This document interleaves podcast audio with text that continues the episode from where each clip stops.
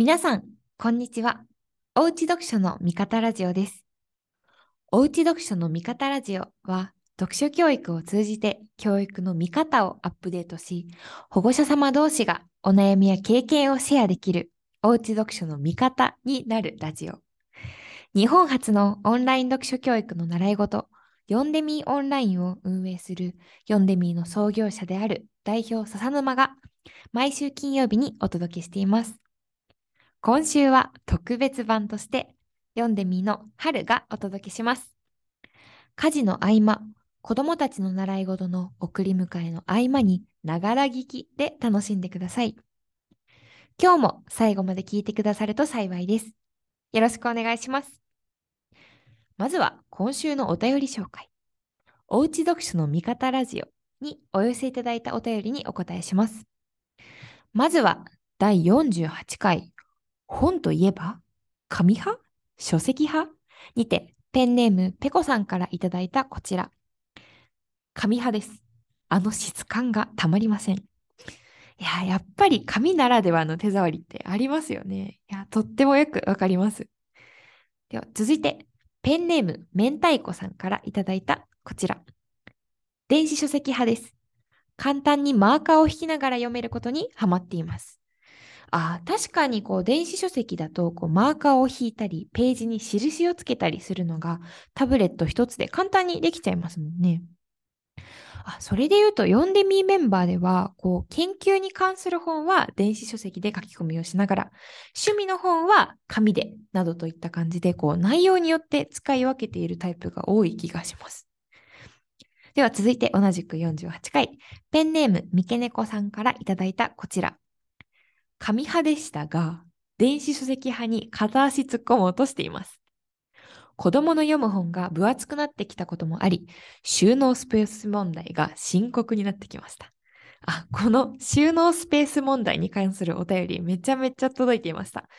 こうスペースの問題をきっかけに電子書籍派になったっていう方が結構多いみたいですね。いや、それで言うと私自身、こう紙派なんですけど、こう家の本棚にはこうどうしても上限があるので、いや、どうしよう。いや、でも、まだ紙がいいなって悩んでたんですが、あの、最近ですね、買うなら単行本ではなく文庫本にするというマイルールを設けることにして、あの、一旦ごまかしました。今週もたくさんのお便りありがとうございます。読んでみのメンバー一同、めちゃめちゃ喜んでおります。こんな感じでカジュアルに一言で構いませんので、ぜひどしどしお便りをください。メンバーのこの上ない励みになります。では気になる次のお便りテーマは、お子さんはどちらかといえばフィクション派？ノンフィクション派？です。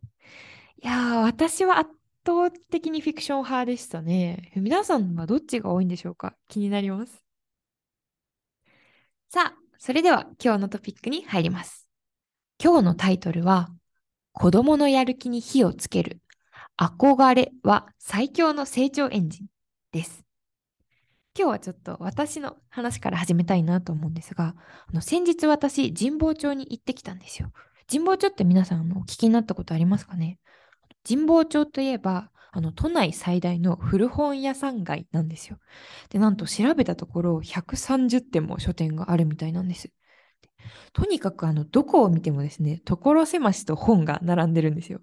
で中にはほんと小さい路地みたいな通りを挟んで両側に古本屋さんがあるみたいな場所もあるんですけどそういうところってあの壁という壁に本棚が設置されてるんですね。で右を見ても左を見ても本でまさしく本に囲まれているような気持ちになるなんかそんな不思議な空間があるんですよ。でしかも神保町にはいろんなジャンルの書店があって中にはものすごくマニアックな専門書を扱うようなお店もたくさんあるんですね。でそんな書店にももちろん人がこうたくさん出入りをしているんですよ。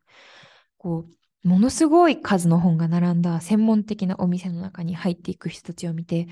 あ世の中にはすごいレベルの読書好きの人たちがたくさんいるんだなあ読書家の世界ってこんなにも深いんだなって思ったんですよ。ちょっと憧れにも似た気持ちになりました。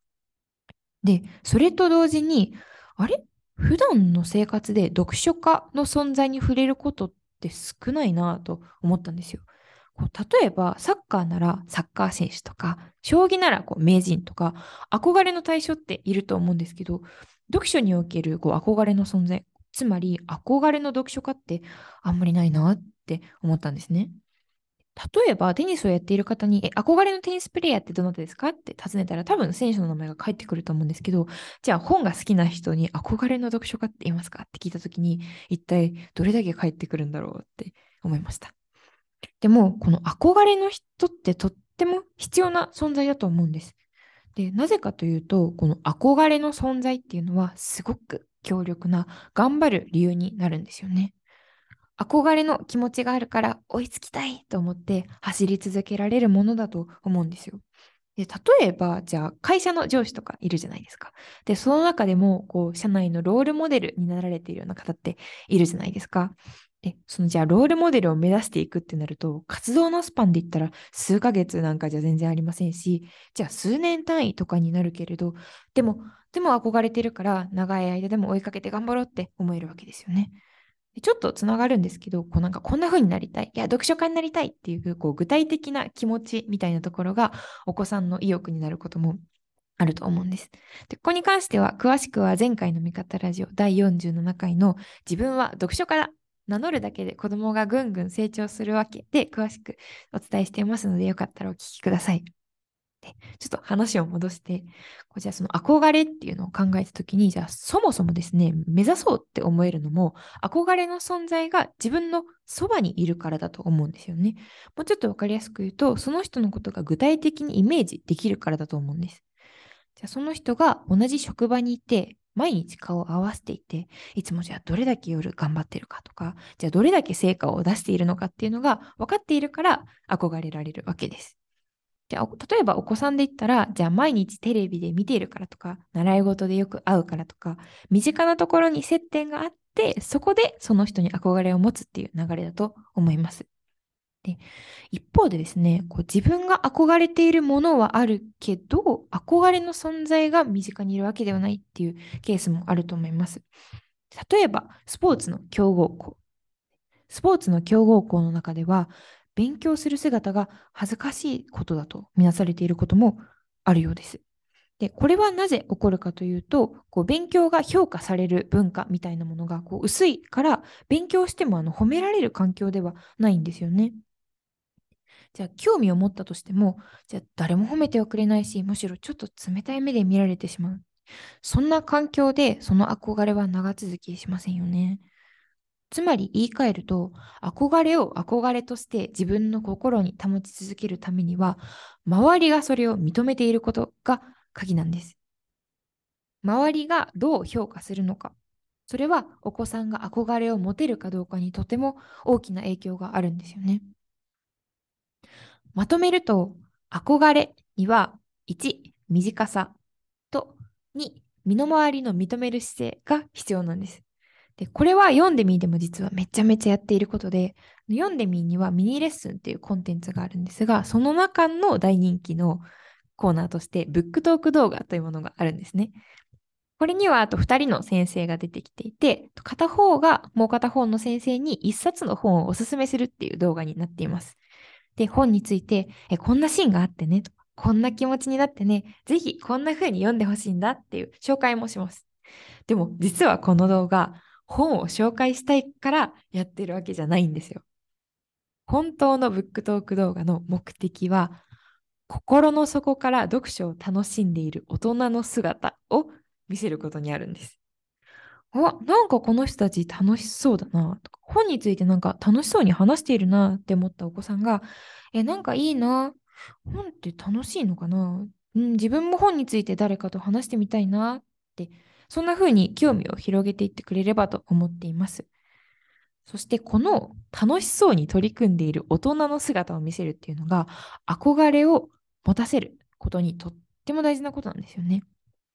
実際に読んでみのご受講生さんでも、最初はちょっと読んでみに警戒心を抱いていたお子さんが、ブックトーク動画ですね、とさっきの2人の先生の動画を通して、こう読書を楽しんでいる大人たちを見て、徐々にヨンデミーへの信頼が芽生えたっていうケースもありました。